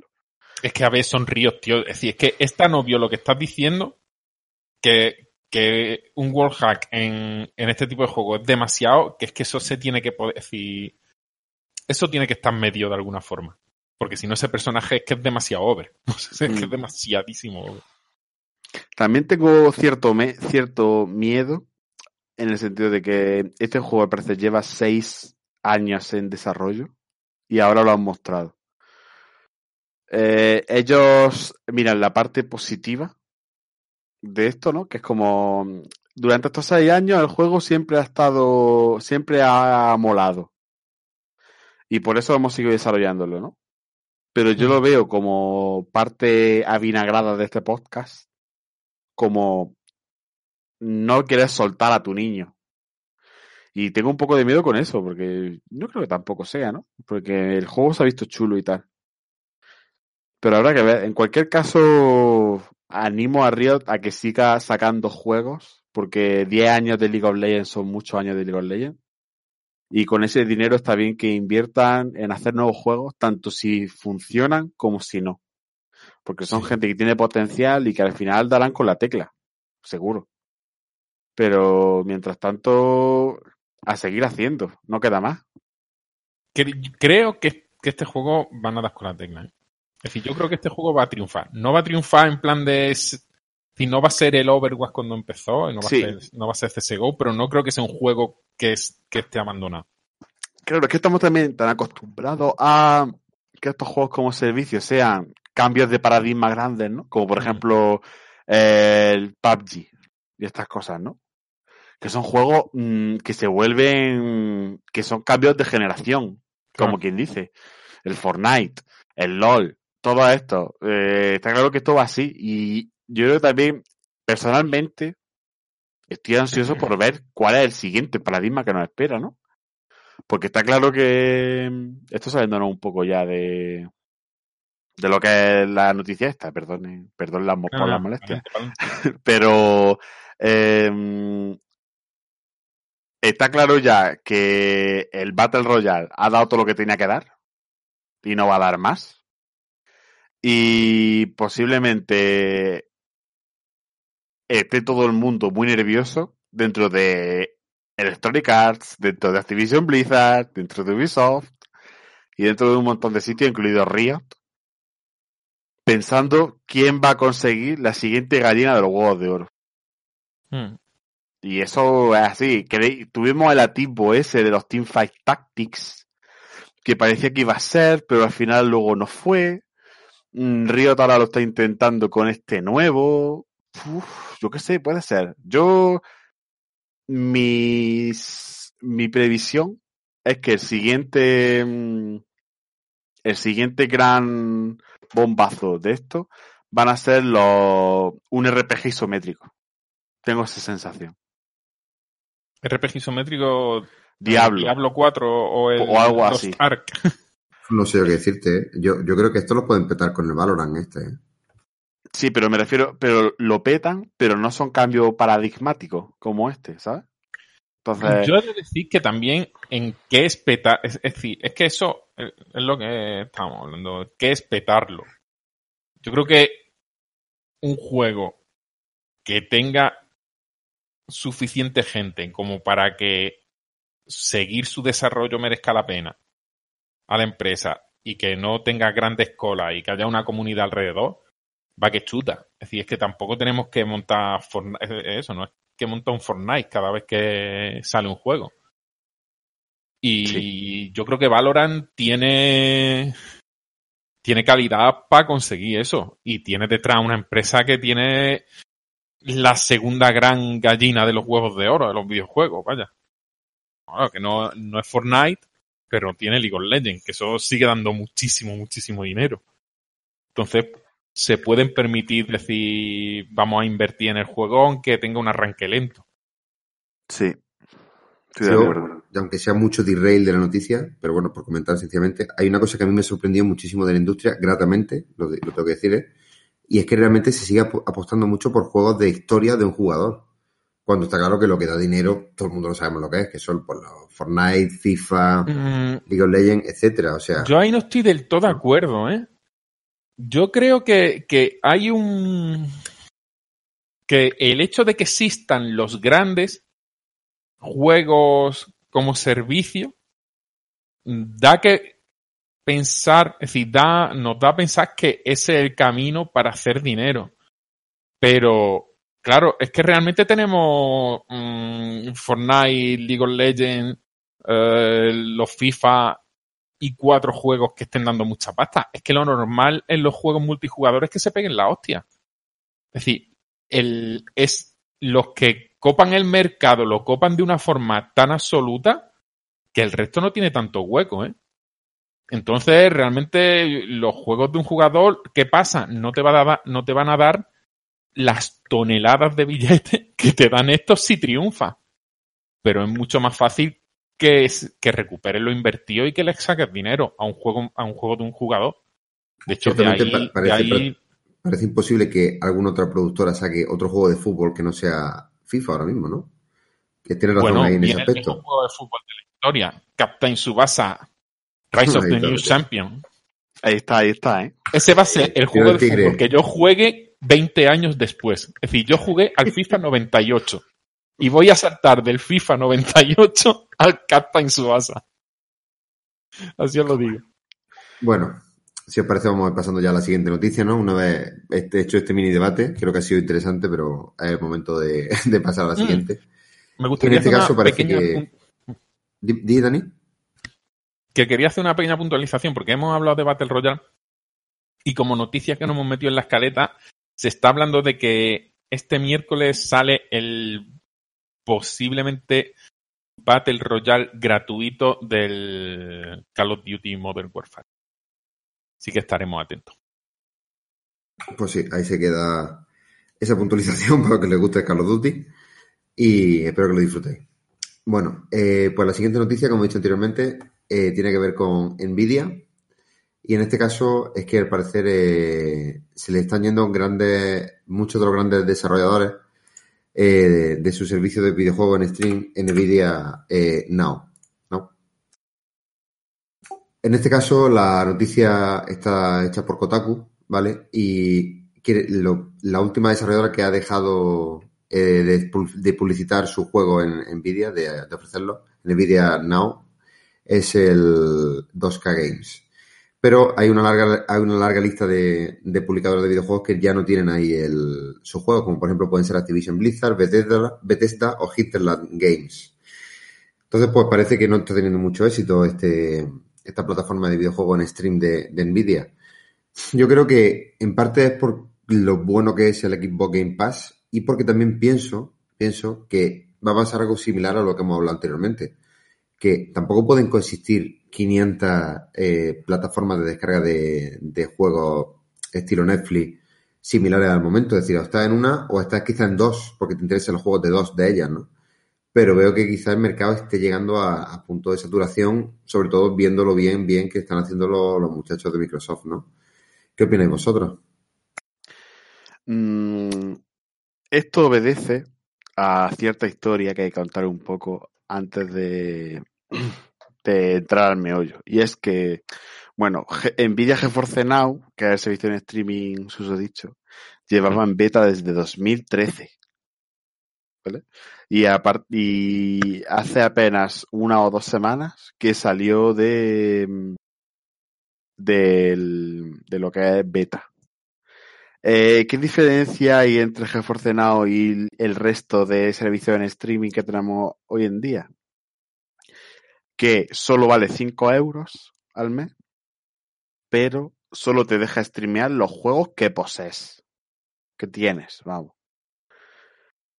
Eh, esto al parecer creó una idiosincrasia un poco extraña porque Nvidia no pedía permiso como tal a las desarrolladoras para, eh, digámoslo así, ejecutar sus juegos en la nube de Nvidia. Ya que Nvidia, digámoslo así, se mm, escudaba en el hecho de, es que son juegos que el jugador ha comprado. ¿Vale? Em, y todo empezó, como ha dicho Rafa, con Hinterland Studio, que es alguien muy poco conocido en la industria, pero son los creadores de un juego survival bastante exitoso que se llama The Long Dark. ¿vale? Eh, la gente de Hinterland Studio eh, pidió a Nvidia que quitara su juego de la plataforma de streaming porque jamás le había pedido permiso para hostear su juego. Y el resto de compañías, Blizzard, Bethesda y 2K, obedecen a lo que parece ser una avalancha de lo mismo. Es decir, jamás se le ha dicho a Blizzard nada de que Nvidia estaba eh, streameando sus videojuegos y se lo han quitado. Y tiene toda la pinta de que todos estos juegos volverán en un futuro una vez que ellos ganen algo con esto. y lo veo normal también, ¿no? Porque es tu juego. O sea que también Nvidia ha tenido mucha cara ahí, ¿eh? Es decir, dale algo a los desarrolladores, ¿no? Si quieres streamear esto. No sé, con razón vaya 5 euros, claro. Si no vez tienes que dar a las desarrolladoras, un poco tristón, la verdad. Homeless, Nvidia, desde Mm. luego, sí. Bueno, por otro lado, si lo piensas, realmente tú estás ofreciendo el streaming, digamos, pero de algo que ya le ha supuesto un beneficio a la desarrolladora. Es decir, tú si Ojo. quieres jugar a Overwatch en, en el en el Nvidia Now este, en el GeForce Now, pues realmente has tenido que comprártelo. Y ellos Sí. lo que ponen, pagas los 5 euros por la infraestructura de poder jugarlo donde tú quieras. Que entiendo, no sé, entiendo que se vayan, pero también, también entiendo la visión desde Nvidia, decía, ¿ves? Que no estoy robando nada, que solo estoy poniendo que tu juego, que ya Se te pueda has comprado, ejecutar. se pueda ejecutar de otra forma. Yo creo que nadie se ha quejado porque nunca había pasado. Pero viendo ahora Stadia, que ahora hablaremos de ella, y eso, los desarrolladores están más, mm, no sé cómo decirlo, más concienciadas, ¿no? Sí, o más concienciada o que está Google, eh, o que está Google, Microsoft y todos por detrás diciendo, eh, es decir, ¿qué sentido tiene si puedes tener el, el, el Nvidia Now este, ¿para qué tiene Stadia? Sí. Es decir, Stadia, eh, con, si esto fuera bien, Stadia no sirve para nada, Mm. para absolutamente nada. Porque Stadia al final no te regala juegos, te los tienes que comprar dentro. Con lo cual tú dices, bueno, si me lo compro, se lo compro directamente a Blizzard y luego lo juego en, en Nvidia Now, estoy haciendo lo mismo que Stadia. Pero en vez de con el catálogo de Stadia, con cualquier juego casi. Estoy de acuerdo. No sé, yo creo que simplemente dentro de tres semanas veremos otra vez los juegos de Bethesda otra vez están en, en GeForce Now. Y ya está. También hay que decir que como servicio de streaming, GeForce Now es nada utilizado hoy en día. ¿vale? Yo de decir que no sabía que existía. ¿eh? Eso, entonces, eh, se quedó un poco de barrullo, sobre todo desde que Hinterland Studio puso el tweet de que, ah, que son unos piratas los de Nvidia, no sé qué, y no nos han pedido ni siquiera permiso para hostear el juego y tal. Yo qué sé. Entiendo a lo mejor que simplemente lo que está buscando esta gente, más que una compensación económica por lo que tú has dicho, es simplemente un escrito legal por el que tú puedes manejar el software. Pero no creo. Un pedir permiso con buena educación de toda la vida. Yo qué sé, ¿no? Yo lo haría, oye, por favor. Sí, sí, sí. En fin, poco, poco más de esto. Muy bien, pues vamos a pasar ya a lo que dejamos en nuestra opinión y vamos a pasar ya a la que es la última noticia de esta larga escaleta de noticias que hemos tenido hoy. Ojalá sean así toda la semana, la verdad, porque muy interesante. Y es que eh, Ghost of Tsushima, ya sabéis, el, el videojuego en el que controlas a, a un samurái que va luchando por, por su familia, por su hogar, que se decía que iba a llegar para, para PS5, eh, bueno, todos los rumores decían que van a llegar para PS5, que iba a ser el primer lanzamiento de calado, etcétera, pues va a salir para finalmente el 26 de junio para PlayStation 4. En este caso el juego eh, viene completamente traducido al español, incluido las voces, ¿vale? Bueno dejar ese apunte ahí. Y de lo que hemos visto, la verdad que tiene muy buena pinta, pintaca, tanto en gráficos como gameplay, historia, tiene pinta de ser un- uno de los últimos bombazos de, de PlayStation 4. Eh, poco que añadir aquí, voy a dejar al experto en Ghost of Tsushima, que es Dani, que, nos comente un poco sobre el juego. Dani, todo tuyo. Bueno, a ver, yo he de decir que después de ver el tráiler, solo puedo decir que yo tenía dudas y ahora solo tengo fe. Es decir, me ha parecido precioso, sobre todo que el juego es precioso.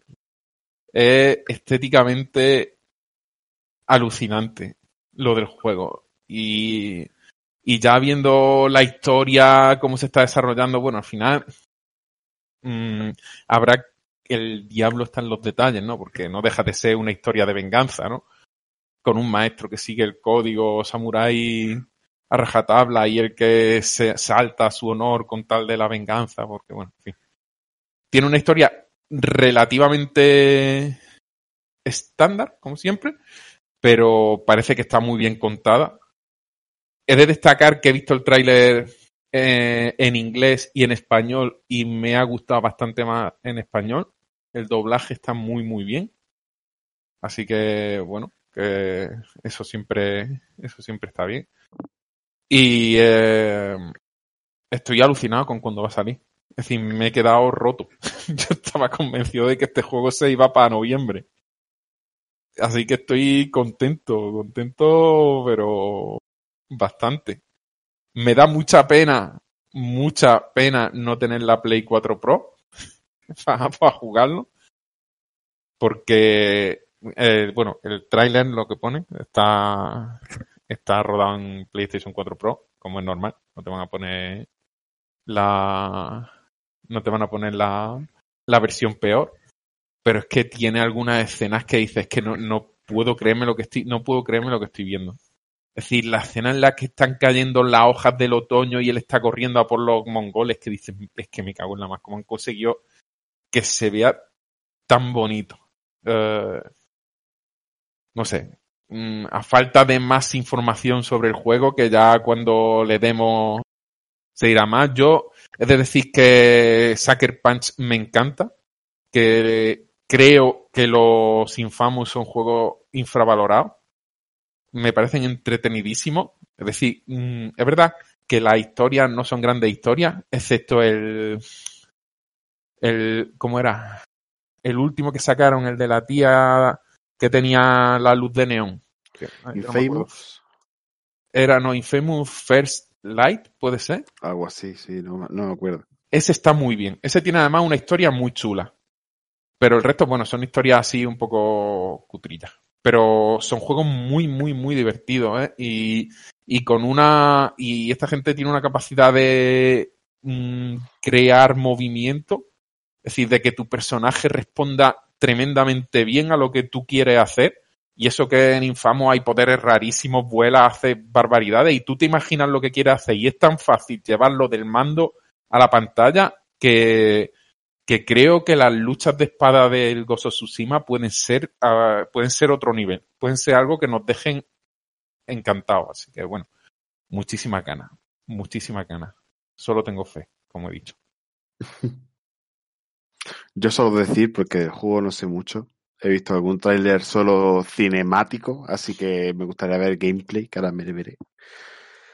Eh, decir que mm, esto apesta a que Sony hará lo mismo que ha hecho Microsoft y que ofrecerá compatibilidad con, con su juego entre las dos generaciones. O sea, es que yo no me... Sería una jugada muy fea poner esto donde está y ahora en tres meses sale la PS5 y te quedas sin él. Y a comprártelo otra vez con la etiquetilla de remaster. Sí. No sé, ya, lo vivimos la pasada con cosas como The Last of Us, que salió ahí a los seis meses de Last of Us Remaster. Y, Bien. y God of War Remaster y, y yo que sé cuántos miles de remaster hicieron el primer año de PlayStation 4, ¿eh? Fue increíble. Yo, vamos. En fin, espero que no volvamos a lo mismo y todo pinta de que no. No sé. Todo se andará. La verdad que el juego tiene una, una pedazo de pinta, sobre todo, como ha dicho Dani, las localizaciones, eh, los gráficos son brutales, ¿vale? Hay una escena que el tipo sale en un caballo viendo un risco con, con viento, muy, todo muy, muy japonés, muy ninja, y la verdad que es realmente precioso, ¿eh? Nada más que ganas de darle a este juego, como ha dicho Dani. ¿Queréis comentar algo más o pasamos? Yo lo veo correcto. Next. Vamos, vamos a lo gordo. Bueno, eh, ya damos por finalizada nuestra sección de noticias, que ha sido bastante amplia en este podcast, y vamos a pasar a lo que realmente nos ha copado la existencia estos días, copado no porque es poco, pero lo que nos ha gustado probar, que es que la demo de Final Fantasy VII salió hace unos pocos días y, por supuesto, pues corrimos los tres a descargarla como buenos fans de, Final Fantasy, en concreto de, del 7, a revivir la aventura de Cloud, Barreto y compañía, y, y acompañarlo de nuevo en este juego. Bueno, para quien no lo sepa, hoy, lo- hoy en día lo que es Final Fantasy, pues estamos ante un nuevo Battle Royale. Que nombre, un Battle Royale, tranquilo. es el RPG, o no sé si en este caso sí se podría llamar JRPG, pero bueno, realmente es un RPG. Que en este caso lo han transformado un poco en un juego de rol de acción, ¿no? En el cual eh, manejas a, a Cloud, que es el protagonista, eh, pues liberando al mundo que está, al mundo moribundo, que está siendo siendo extraído de la energía vital en forma de reactores de Mako y similares. En este caso, no voy a meterme mucho en la historia del juego porque imagino que todos los oyentes espero que sepan de lo que es, si es que no lo han jugado varias veces. Decir en mi, en mi caso que yo lo he rejugado tres veces, dos de ellas en profundidad. Y bueno, las impresiones, si os parece, voy a empezar yo, ya que tengo la palabra, a decirlas. Y es que me ha resultado muy bueno. Desde la introducción inicial hasta, bueno, la demo deja jugar una media hora, 40 minutos, depende de lo que tardéis. Y es fundamentalmente la primera, primera partecilla del juego en la cual llega el primer boss de- del mismo, ¿vale? Que es infiltrado tiene un reactor de, de Mako, como he dicho anteriormente, y el famoso boss escorpión, que en su día se veía muy bien y hoy este remake se ve también muy bien. En La primera palabra que se te viene a la mente o que se me viene a la mente cuando veo este juego es la cantidad de tiempo, horas y dedicación que le han echado los de Square al juego. Es brutal. O sea, cómo está de cuidado el juego, los carteles, la localización, es realmente una delicia para los fans. En este caso, pues, no creo que podremos rajear ninguno sobre esto porque la verdad que está muy, muy, muy bien hecho y unos graficazos muy buenos también. El manejo se, ve, se nota muy, muy bueno, muy adaptado a los nuevos tiempos. Y el sistema de combate, que anteriormente era un sistema de combate clásico típico de Square de Final Fantasy por turno. En este caso creo que lo han salvado muy bien y está bastante mejor implementado, en mi opinión, que el de Final Fantasy XV, por ejemplo, en el cual nos limitamos a pulsar un botón. Pues bueno, en este caso está mucho más adaptado a, a Crisis Core, a Final Fantasy Crisis Core. Según lo habéis jugado, pues es la historia de la precuela del, Final Fantasy, un juego muy recomendable y que espero desde aquí que hagan también un remake. Básicamente, pues consta, en- los personajes tienen varias habilidades especiales, pueden tirar magia, eh, tomar pociones y etcétera. Y el ataque principal, que es el que te rellena la barra de tiempo, que posteriormente la puedes utilizar para hacer una acción de barra de tiempo en tiempo real, que se llama, que el juego se pone un poco ralentizado y te deja pues, realizar un, combo especial. En el caso de Cloud, pues podemos ver que le mete un zambombazo al suelo, que revienta, o se tira a darle una estocada a un enemigo. En el caso de, de Barreto, pues lanza un disparo especial. De Bar- Barreto es una broma, es Barret, ¿vale? Lanza un disparo especial, etcétera. Barret es un tipo que tiene una metralleta en un, en un brazo. Todo muy, muy Final Fantasy. Se ve muy fluido, muy bueno y, y la verdad que yo tengo muchísimas ganas de, de hincarle dientes. Le- las cosas malas, pues hombre, realmente todavía no ha dicho Square en cuántos fascículos va a salir. Al principio eran tres, ahora no sabemos en cuánto. Pero dada la, ingente cantidad de tiempo que le han echado únicamente a la parte de Midgar, que para que os hagáis una idea, pues no sé si será un décimo del juego, quizá, quizá menos, no lo sé. Aproximadamente por ahí andará. Eh, realmente va a ser un juego muy a tener en cuenta y que por supuesto creo que muchos de los que estamos aquí pillaremos de inicio. Eh, ahí lo dejo, voy a dejarle guante a mis compañeros. Eh, ¿Qué os ha parecido? Dale duro, Dani.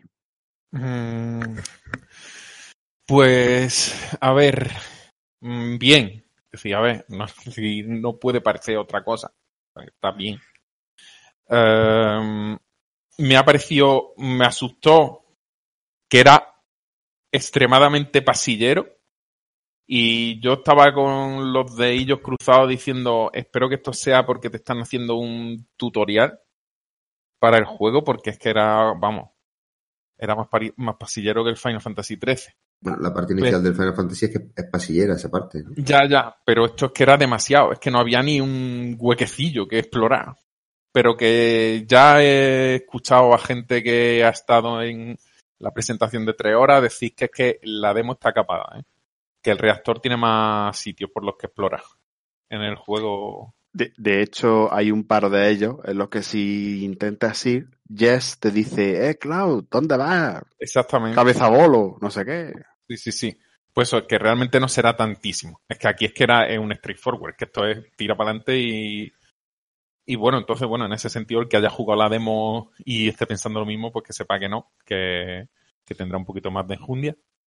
Em, a nivel gráfico es mm, muy bonito, es correcto. Hay.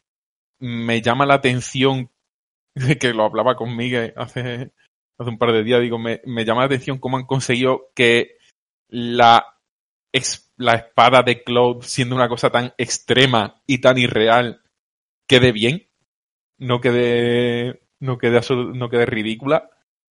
El juego, no sé, eh, creo que está al límite de lo que puede dar la Play 4, con lo cual está, está muy bien. Y el sistema de combate es lo que más dudas me ha dejado.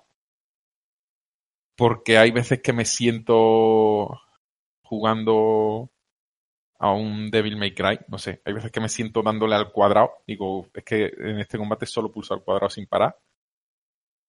Aunque, bueno, luego el juego pues te intenta forzar a hacer otras cosas, por ejemplo, con las torretas, ¿no? Que te obliga a coger a Barret para poder dar la distancia, porque Cloud no llega. Y.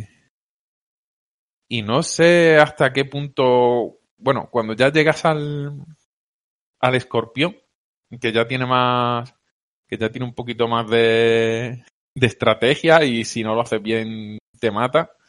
Pues ve hasta qué punto sí se le puede sacar un poco más de jugo a ese tipo de combate. Lo que pasa es que sigue siendo demasiado simple. Yo creo que creo que cuando tengas más personajes y puedas combinar acciones entre ellos, será un poquito más entretenido. Ahora mismo, en la gran mayoría de combates se me ha hecho un poco machacabotones. Mm, Por lo menos a mí.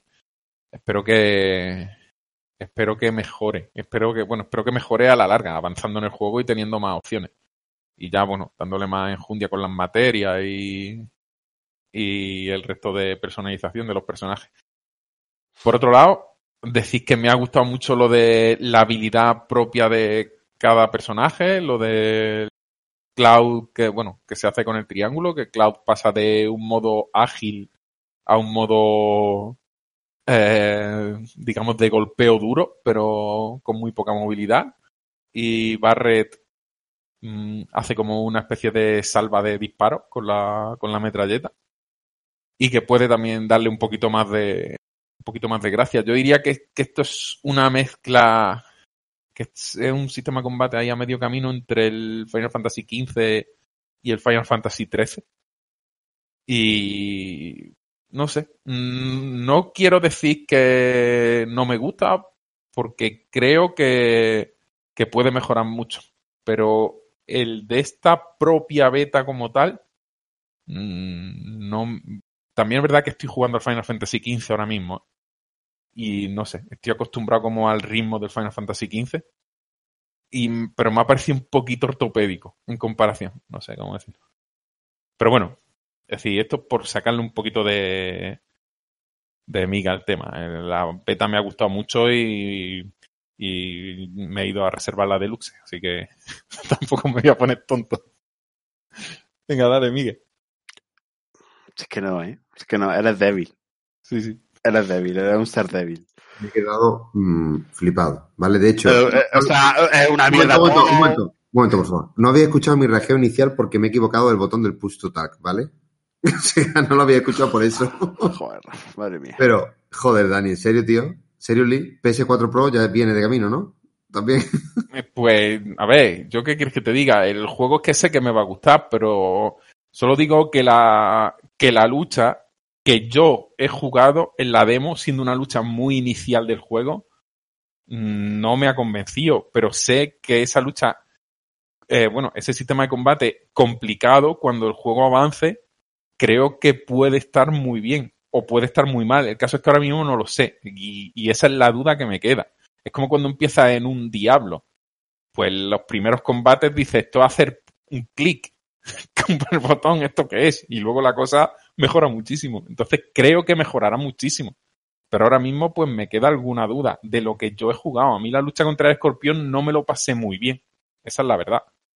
Es decir, la jugué y tenía su historia y tal, pero no la terminé de disfrutar, de decir, wow, yo qué sé, el- el- es lo que digo al respecto.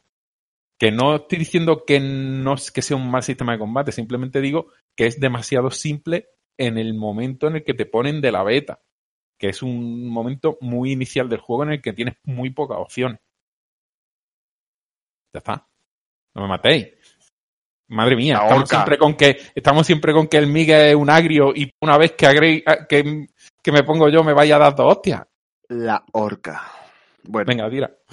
yo hablando, em, decir con esto de lo- los, mm, métodos de combate y tal, em, que creo que hay algo que no se ha publicitado demasiado o que quizás se ve como mm, la manera fácil de jugar, que es el susodicho modo mm, por turnos. ¿Vale? Es un modo en el que los jugadores em, los jugadores, ah, los, mm, los personajes juegan de manera automática, los autoataques y tal, y tú solo haces cosas con las barras llenas. ¿Vale? Y algo que no se ha dado mucho. A mí me ha pasado como Dani, tengo que decir. Em, eso de que a mí sobre todo se me, ha, dado de que la persona que no llevo yo me da la sensación de que no hace nada. Está ahí. Es un Arbeloa, ¿no? Del Final Fantasy VII. Yo qué sé.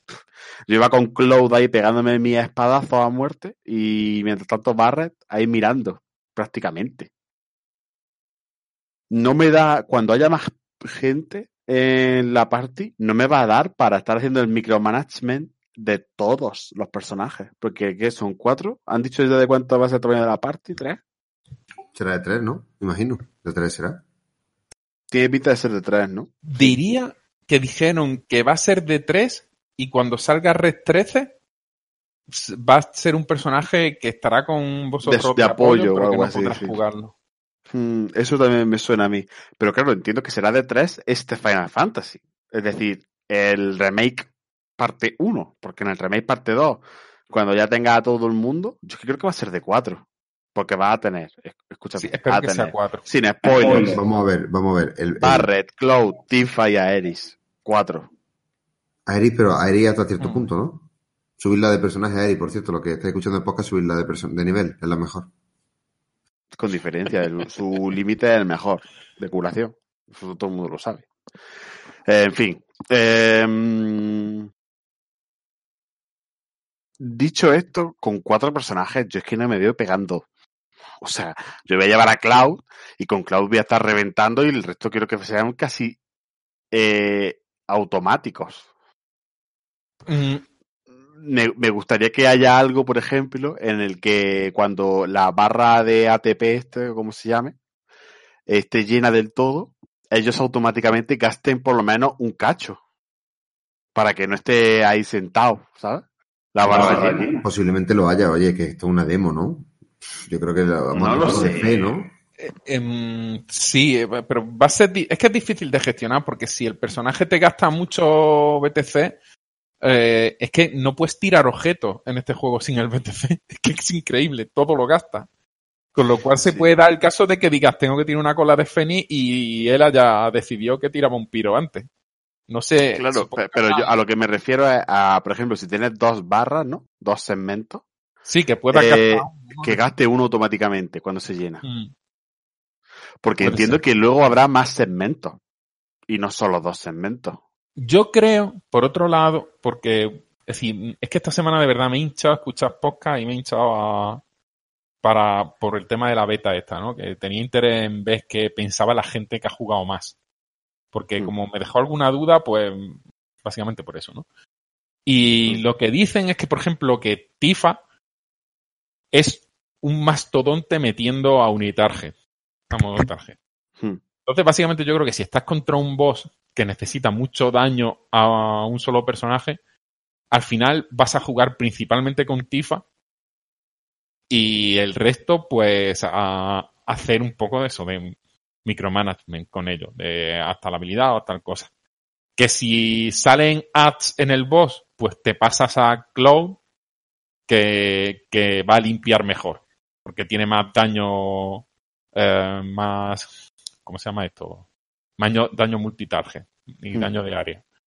Que salen bichos voladores, pues, pues te coge a Barret. Que yo creo que va a ser una cosa más así, de que a la larga, razón. según la situación en la que estés, vas a usar a uno principalmente y a los otros pues le vas a decir tal. Y a, y a Eric pues estará ahí dando vueltas y correteando y cuando necesite una cura pues la llama. Mm, Diría que es lo que pinta, que va a ser una cosa así.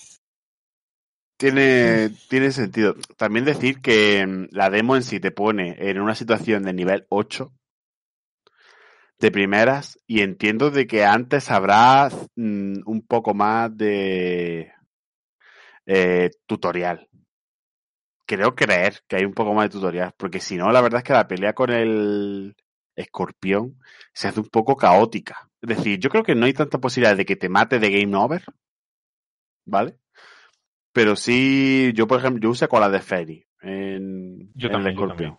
Y, es habitual, ¿eh? Yo escucho ya a mucha gente decir que el escorpión le asustó y que tuvieron que tirar de cola de fénix. Exacto. Y yo qué sé, pero también mm, mm, entiendo que es por falta de práctica, pero la mecánica de esquivar me parecía difícil. Y yo qué sé, mm, será cosa mía, ¿no?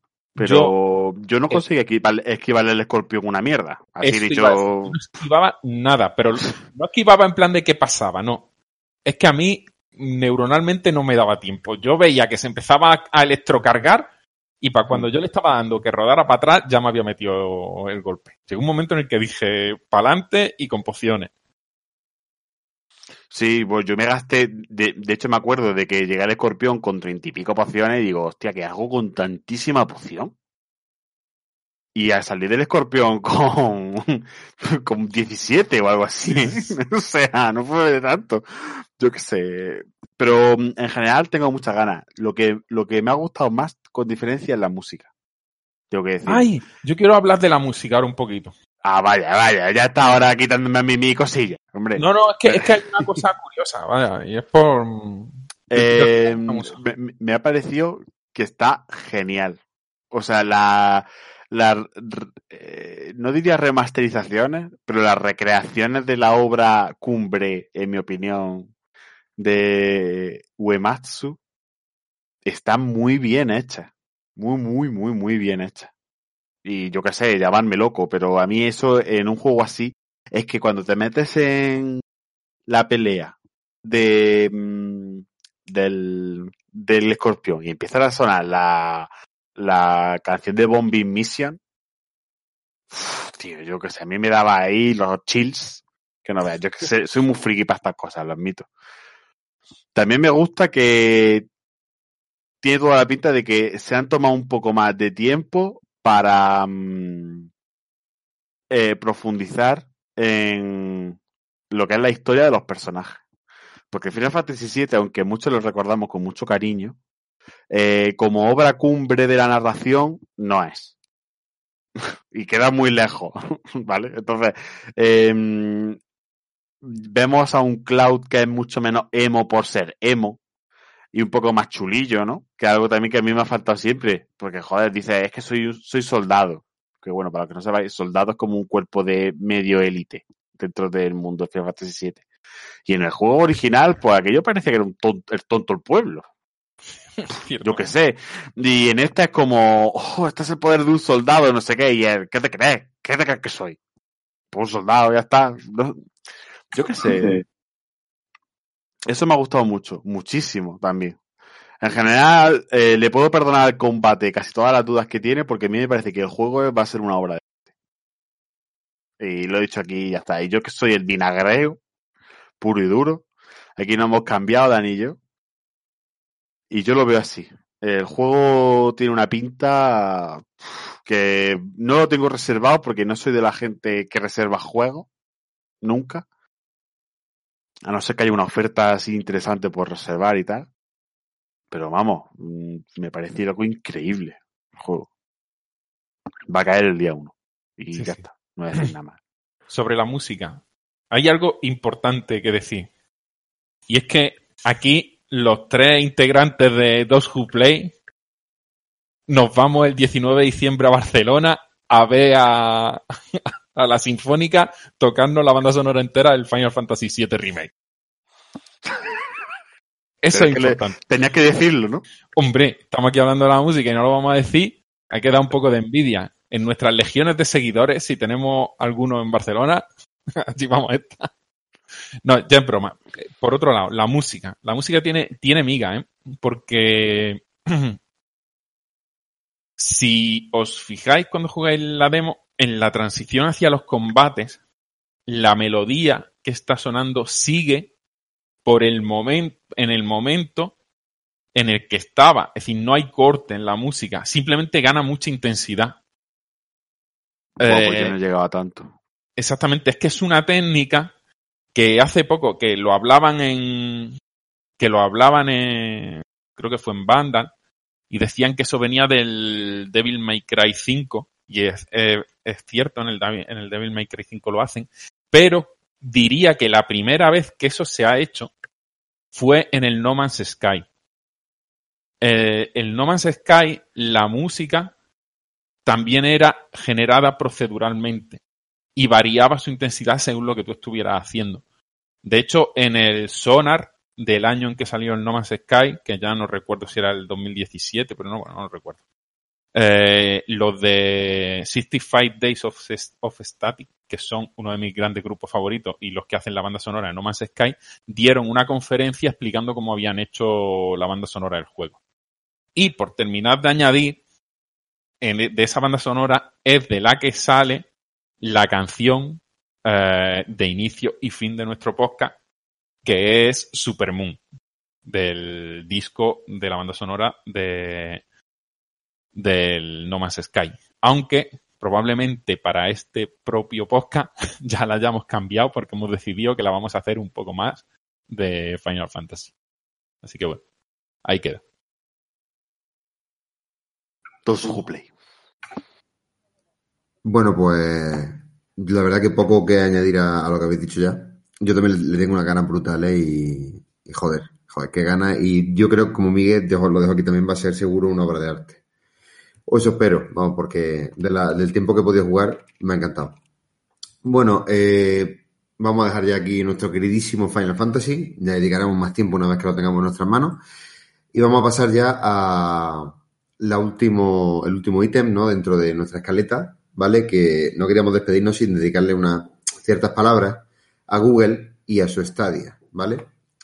Como bien sabéis, Stadia es el juego, el servicio de juegos por streaming de Google, que se las prometía eh, bastante potente y que iba a ser muy, muy bueno y tal, ¿no? Y lleva ya pues cinco meses en el mercado. Y aquellos que se compraron la famosa Founder Edition, pues se estarán pensando ahora mismo que qué hicieron con el dinero, ¿no? Por, poner buena- un poquillo en, en situación, eh, desde que se lanzó Stadia, pues prácticamente sigue con los mismos juegos que, que tenía de inicio. Lleva más de 70 días sin sacar ningún juego de calado, o más de 40 sin sacar ninguno nuevo. Y en general parece que el problema que tiene Google es que paga bastante poco a, los- a los desarrolladores por que le dejen poner sus juegos en Stadia, ¿no?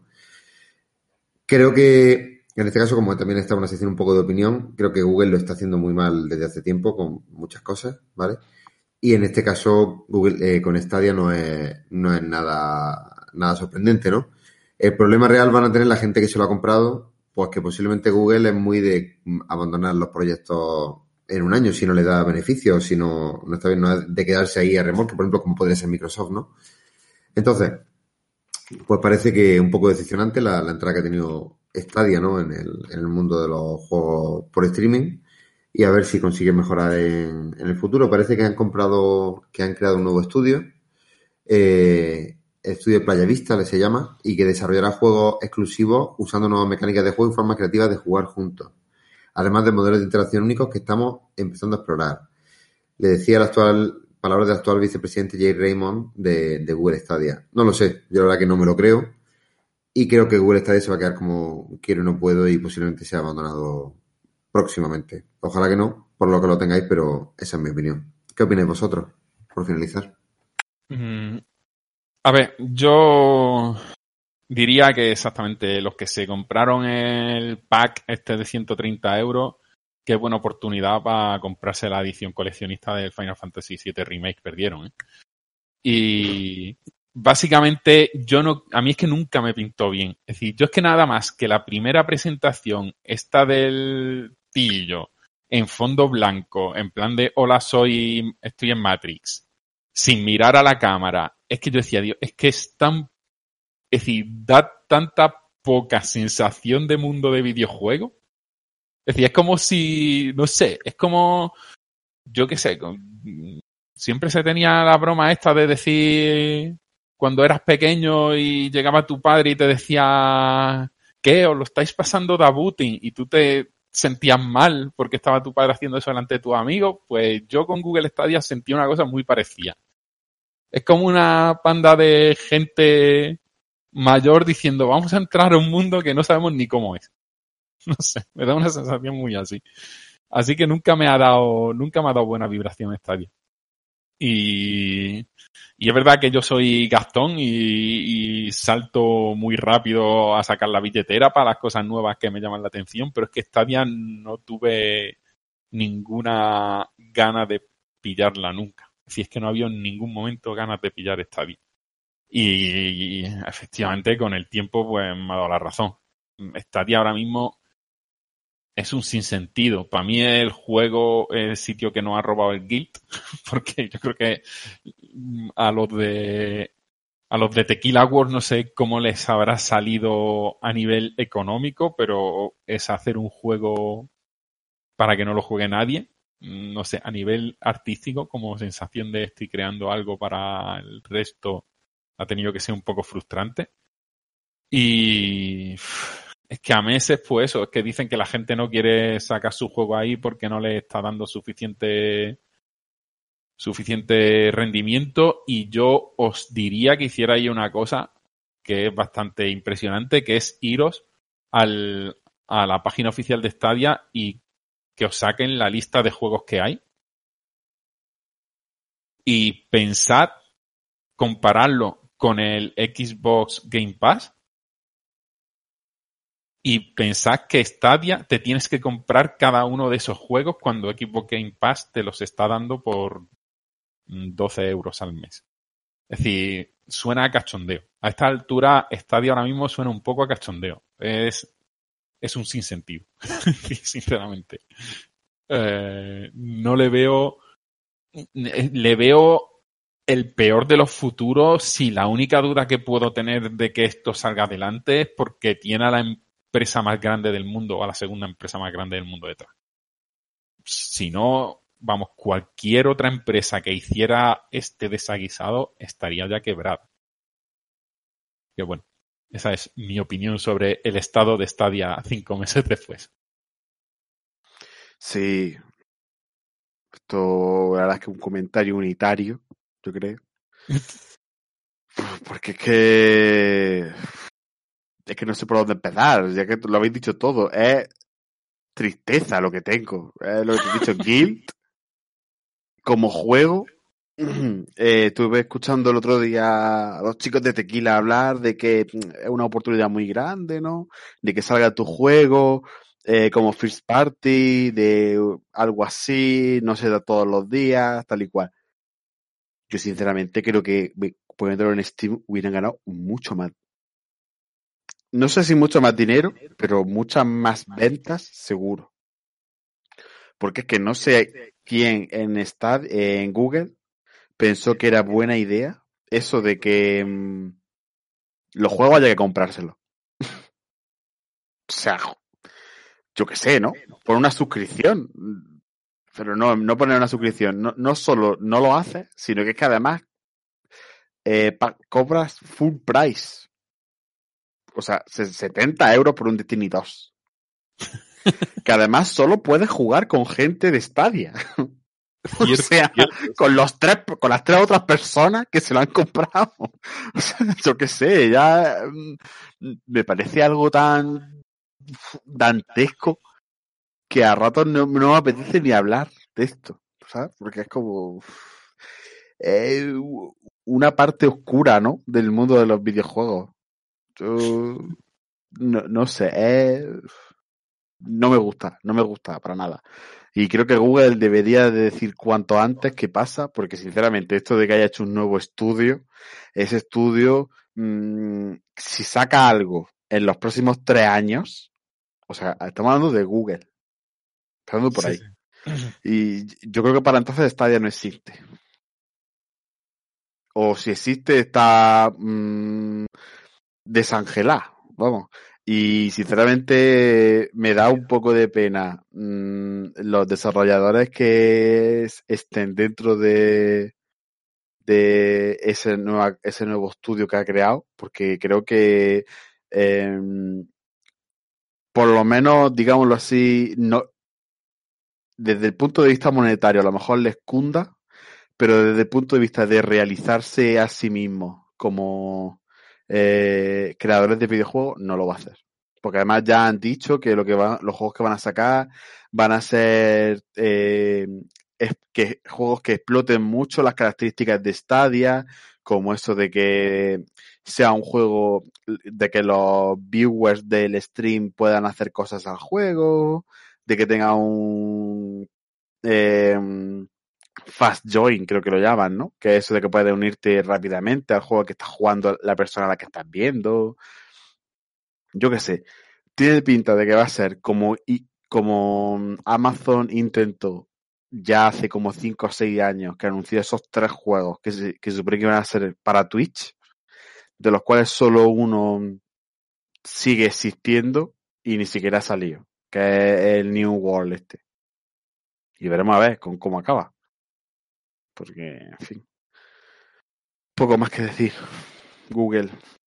Mata, Mata ya. ya. Muy mal Google como empresa el rumbo que está tomando. Y esto de hacer proyectos hay que hacer que la gente se los compre, abandonarlos de esta manera tan flagrante después de anunciar algún muy platillo. Muy mal, la verdad, muy mal. Una noticia un poco agria. ¿Algo más que comentar? Que Stadia no lo va a resucitar ni un negromante. tío. Sí, ni un negromante lo ni un negromante jugando un Battle Royale lo conseguiría. Exactamente. ¿Vale? Bueno, pues creo que vamos a ir dando por finalizado ya este podcast. Nos ha quedado al final un poco largo para nuestros estándares, pero bueno, había mucha chicha que contar.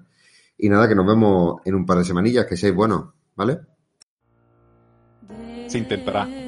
Hasta luego. Hasta luego. Nos despedimos hasta dentro de un par de semanas. Hasta luego.